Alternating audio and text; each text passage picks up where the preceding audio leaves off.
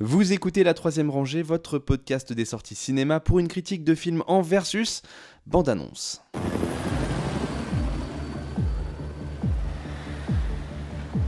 Une rue, des passants, des fenêtres. Ce que tu vois, c'est des menaces potentielles. Alors tu te méfies.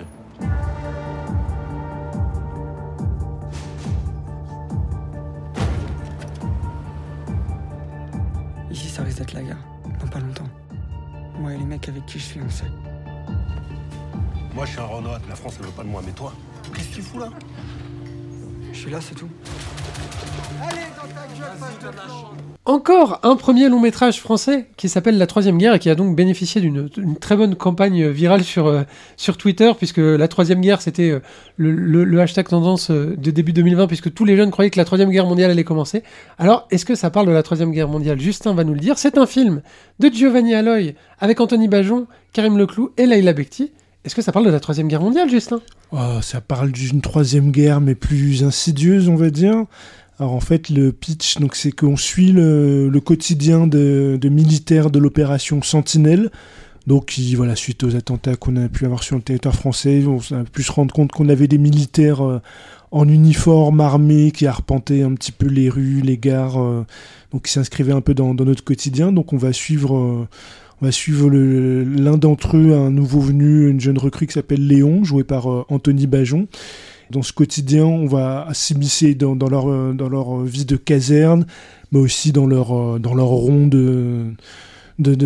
de- dans les rues, dans les villes. euh, et euh, ce qui est intéressant, c'est que, on va dire, la menace terroriste, c'est quelque chose qui reste. euh, Bon, jusqu'à ce qu'elle surgisse euh, quand il y a un drame qui arrive, euh, donc on se rende compte qu'elle est bien là, mais sinon, c'est quelque chose qui reste assez abstrait quand même euh, pour les citoyens au quotidien. Et euh, du coup, euh, ces, militaires de l'opération Sentinelle, eux, euh, ils sont dans une démarche de, de, de- rassurer ou en tout cas d'ob- d'observation. Et du coup, dans, ces jeunes recrues, on voit que qu'il y en a qui sont engagés pour diverses raisons. Il y en a pour, pour échapper à leurs conditions sociales, d'autres pour vivre des sensations fortes. Et finalement, le- l'aspect arpenter les rues de Paris, c'est pas du tout dans dans, cette lignée-là. euh, en tout cas, c'est pas du tout dans ces attentes-là finalement. Donc, on, y a eux, se cherchent euh, finalement leur utilité dans, dans ce dans ce quotidien. Et puis le- même les gens leur reprochent, leur, leur, leur demandent le- également leur utilité parce qu'en fait, euh, vu qu'ils ont ils ils ont pas un rôle de policier ou quoi que ce soit, ils sont vraiment là pour observer s'il y a des menaces plus vastes Mm. euh, qui peuvent surgir. un crime, euh, ils peuvent pas intervenir. voilà, exactement. Hmm. et donc, il se trouve qu'il y a des moments où ils sont témoins de petits larcins et autres, et, et ça les démange, notamment le héros Anthony Bajon, ça le démange d'aller intervenir, mais il doit pas parce qu'il il est, il est pas là pour ça. Et voilà, donc il y, a- il y a cette interrogation sur leur utilité, euh, sur euh, le, sens de leur mission finalement, euh, et donc d'ailleurs- euh, c'est quelque chose que j'avais entendu comme quoi. Bon, qui va s'avérer faux dans le film, mais je sais pas si c'est pour des raisons de fiction que leurs leurs armes, les mitraillettes qui trimbalaient, n'étaient pas chargées. Enfin, moi j'avais cru entendre ça Moi j'ai entendu Comme- ça aussi euh, dans que c'était juste pour de euh, l'intimidation, mais qu'elle On n'a n'était jamais pas le vrai du faux, comme c'est des raisons de sécurité, Voilà. on pas trop Bon, il s'avère qu'il enfin, qu'il y a un rebondissement du film, ou il s'avère que si ils ont des balles. Donc je sais pas si c'est pour la dramaturgie du film ou pas, mais en tout cas ça rajoute à, à ce questionnement sur le- leur raison d'être euh, finalement. quoi. Donc un film finalement euh, très ancré euh, dans, dans le réel et dans la, la situation qu'on vit et éventuellement les, évolutions de l'armée. Isabelle, tu as également vu le film. Qu'en as-tu Oui. pensé? Euh, j'ai beaucoup aimé euh, la Troisième Guerre. J'ai, je suis une très grande euh, admiratrice d'Anthony Bajon, qui est un peu mon poulain Comme depuis, nous tous. depuis Teddy. On l'aime beaucoup. Alors c'est un film pour moi. Alors Justin, t'as mentionné que euh, la menace terroriste s'avère vraie. Je sais pas si tu veux dire dans la vraie vie ou dans le Non, film. je veux dire que c'est jusqu'à ce que t'aies- tu vois la, la- Ah oui, un- abst- quelque chose aux infos qui s'est Ok, passé. C'est ça. pas forcément palpable c'est le abstrait, c'est quoi. abstrait, sauf Mm. quand ça vient d'arriver où tu y penses dans les rues. Mais sinon, c'est abstrait euh, jusqu'à que- ce qu'elle surgisse. Quoi. Ok, parce que quand t'as dit ça, je me suis dit, mais elle était où la menace terroriste dans le film? Parce qu'en fait, c'est ça, en fait, le, Oui, le c'est ça, truc de la- Troisième Guerre, c'est qu'il n'y a pas de guerre, en fait. oui, c'est ça. Et donc, euh, c'est des soldats, et, et Anthony Bajon passe son temps à dire, et les autres d'ailleurs aussi, on est des soldats, on est là pour vous protéger, euh, on est en guerre, machin, mais en fait, tout autour, il y a, y a un espèce de. une absurdité totale de leur situation en fait où ils sont là dans la rue armés jusqu'aux dents complètement tendus en train de regarder les gens qui parlent au téléphone en disant ça c'est c'est vrai que chelou même et nous, tout quand on est dans la rue et qu'on voit des, des soldats passer avec Ouais. euh, tout en armes, on se dit mais qu'est-ce qui se passe C'est ça, et en fait, euh, bah, ça tend plus qu'autre chose, personnellement, Ouais. je trouve. Et il y a, y a- en fait, quand je suis sortie du film, j'ai- ressenti un immense sentiment de gâchis euh, face à ce- pas pas le film lui-même qui est un très bon, une très bonne utilisation de son argent, mais euh, mais vraiment par rapport à en fait cette cette, cette situation en fait et ces vies qui se qui se foutent dans cette machine euh, avec des espèces d'idéaux un peu naïfs, un peu fachos, un peu ceci, un peu cela. Oui, parce qu'on voit que c'est tout un microcosme de la, jeune, jeunesse française qui se ça. retrouve euh, dans, dans, dans, dans, dans ce, milieu-là. Et d'ailleurs, au début du film, il y a un des personnages, bah, je crois que c'est le personnage de Karim Leclou, euh, qui dit à, à Anthony Bajon Mais toi, t'es un petit blanc de la Roche-sur-Yon, euh, qu'est-ce que tu viens faire là Sous-entendu, en fait, euh, l'armée, c'est pour les gens qui rentrent nulle part ailleurs. Hmm. Et, et encore une fois, bah, comme dans. Comme dans pas mal de films en ce moment, et comme dans Teddy, où Anthony Bajon avait aussi joué, il y a une, une représentation d'une certaine ruralité française et de, et de, et en fait de la C'est vrai qu'il joue souvent le petit gars de la province. il en joue le petit gars de la province et il y a en fait une espèce de portée de rêve je... qui va en fait jusqu'à en fait une envie d'utilité. Il a super envie d'être Mhm. utile, euh, ce gamin, et, et il y arrive pas en fait. Et puis il y a une confrontation aussi, euh, toujours pour rester sur ce côté province, à la solitude urbaine finalement. quoi. Hmm. Il y a pas mal d'errance, c'est-à-dire qu'il y a des moments où ils ont des permissions. Et bon, il y a une fois, il va essayer de rentrer chez lui, mais ça va lui rappeler toute son existence un petit peu, euh, un petit peu pourrie qu'il a, qu'il a fui. Donc il va s'abstenir de, de, de- de trop rentrer chez lui, mais du coup il va, il va un peu errer dans les rues, euh, un peu, un peu n'importe où. À un moment donné, suite à une opération, il va se retrouver avec un portable qui ne lui appartient pas. Il va essayer de nouer une amitié avec une femme qui, qui, qui, qui va retrouver dans les contacts de, de ce portable. Enfin, on sent côté sol- solitude urbaine très Mhm. pesant. euh, voilà, quand tu on s'extrait de, de son cadre provincial, finalement, c'est ce qu'on peut ressentir en, dé- en- en étant dans la grande ville. Quoi. Ouais. Il y a une très très belle scène de danse. Il y a beaucoup de belles scènes de danse en ce moment dans le cinéma français. Hmm. Et la scène, il y a une scène dans une boîte de La Roche-sur-Yon justement, D'accord. Euh, qui est vraiment une boîte de province avec des quarantenaires et, euh, et des chemises satinées.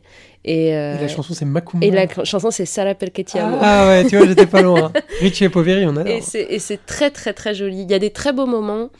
C'est quand on arrive dans le film, on sait pas trop si ça va être un film de facho ou pas, quand on n'a pas Mhm. vu le truc.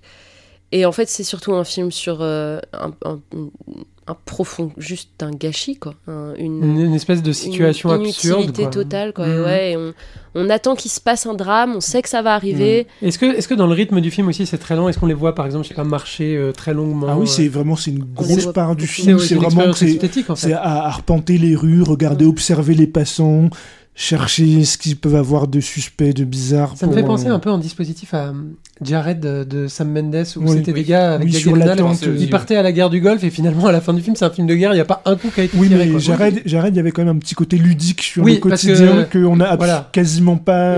Ici, c'est vraiment mort. C'est-à-dire que l'absurdité donnait un ton presque comique aux Voilà. choses alors que là on est Alors plus- que là, c'est vraiment, c'est vraiment l'ennui. Mm. le- on arpente les rues, le quotidien, euh, pas très reluisant. euh, c'est c'est plutôt ça. Et par contre, il arrive quand même sur la, la fin du film à retranscrire euh, une sorte de tension latente qu'on a, qu'on peut ressentir Mm. dans la société française d'aujourd'hui, où on se retrouve, euh, mais à plusieurs niveaux. C'est-à-dire qu'on se retrouve dans pleine manifestation. euh, Mm. ils doivent traverser une manifestation. Bon, c'est pas la- le, le- le thème de la manifestation, mais ça part en violence euh, urbaine tout de suite. Et ils se retrouvent à ne pas pouvoir se retenir, à vouloir intervenir. Mais finalement, ça fait partir la, la- la chose en vrille. Et là, on a tout. C'est-à-dire, on a la violence des manifestants. Mm. Voilà, des, des manifestants. Parfois, on ne sait pas trop pourquoi, les, raisons qui les amènent à être là, s'ils ont une quête de violence de leur part. Il y a la violence policière aussi, où il y a, il y a une balle qui va partir, euh, qui, va- qui va- qui va causer un, un- un drame. C'est-à-dire qu'il y a tout un ensemble de, de mots, de tensions qu'on a dans la société française qui existent dans, dans cette dernière scène euh, Mm. et qui s'ajoutent au thème, au thème, de- de- au thème principal voilà, de ces militaires euh, en, en déshérence. Quoi. Une très très belle danse. Par contre, j'ai un tout petit, un tout petit grief avec Leila Berthier. Pourquoi est-ce qu'elle a l'air aussi triste dans tous ces films, Leila Berthier? Elle a une seule expression faciale et c'est triste et fatiguée. Quand, elle joue des drames, oui. C'est, euh, effectivement. Ouais, mais tu peux jouer un drame mais avoir Oui, oui, une c'est autre- vrai, c'est un vrai. autre registre de, tu vois. Et elle est tout le temps euh, juste C'est une bonne question. triste et fatiguée. c'est vrai que dans le peu de films où je l'ai vu dans les drames, c'est vrai qu'elle a toujours. euh, Vraiment, elle a le poids du monde sur ses épaules. mm, mm. C'est vraiment waouh. Et, euh, et je- je- c'est dommage parce qu'il y Alors a. qu'on l'aime dans la flamme, Alors qu'on on l'aime, on dans la flamme.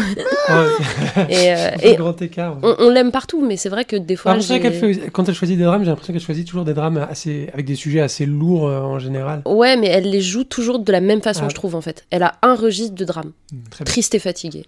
Bah après, les quelques moments où elle est censée dégager un peu d'autorité, euh, tant que vu que c'est la, la- la supérieure, la, Ah, c'est la supérieure. en, euh, en- en grade, sergent. elle arrive quand même à dégager un petit quelque chose. Du coup, Mm. des- C'est les moments où elle est la euh, plus ça intéressante. peut être intéressant de la voir dans des registres peut-être d'action, Mm. des choses un petit peu plus. Un peu euh, plus énervé. Voilà, parce que là, elle, elle en impose quand même, elle a une Ouais. espèce d'autorité naturelle euh, qui est plutôt intéressante. Donc on milite pour Leila Bekti dans un, un gros film de GIGN. Voilà. euh, Leila réalisé dans par- Tekken 4. Voilà, Voilà. bah, carrément. Et voilà. Euh, cette fois, c'est elle qui enlève les, les mecs. Voilà, exactement. Très bien. Et ben écoutez, euh, en tout cas, euh, je sais pas, euh, Nam, qu'est-ce que t'en as pensé? Moi, ça me donne envie. Hein. Bah oui, oui, ça je suis plutôt intrigué pour pour le coup. Que de bons premiers films euh, cette semaine. Merci Et puis beaucoup à Anthony tous. Bajon qui monte. Qui Oh, monte euh, Anthony. Bajon, Anthony Oscar. Bajon. Oscar dans Ah, deux ans. je- J'en profite pour glisser. Bajon hein, ici. Euh, très bon téléfilm avec Anthony Bajon. Euh, Paris-Brest, adapté de Tanguy Vial. C'était passé sur Arte si vous avez l'occasion de le catch-up. Eh C'est bien, super ce bien. soir, c'est pour moi une journée sous le signe d'Anthony. Ah, Anthony. Est-ce que tu as vu le film Anthony, ce si tu nous écoutes, mon Instagram est. Mais Je crois qu'on va s'arrêter là-dessus avant que ça dégénère. Merci à tous.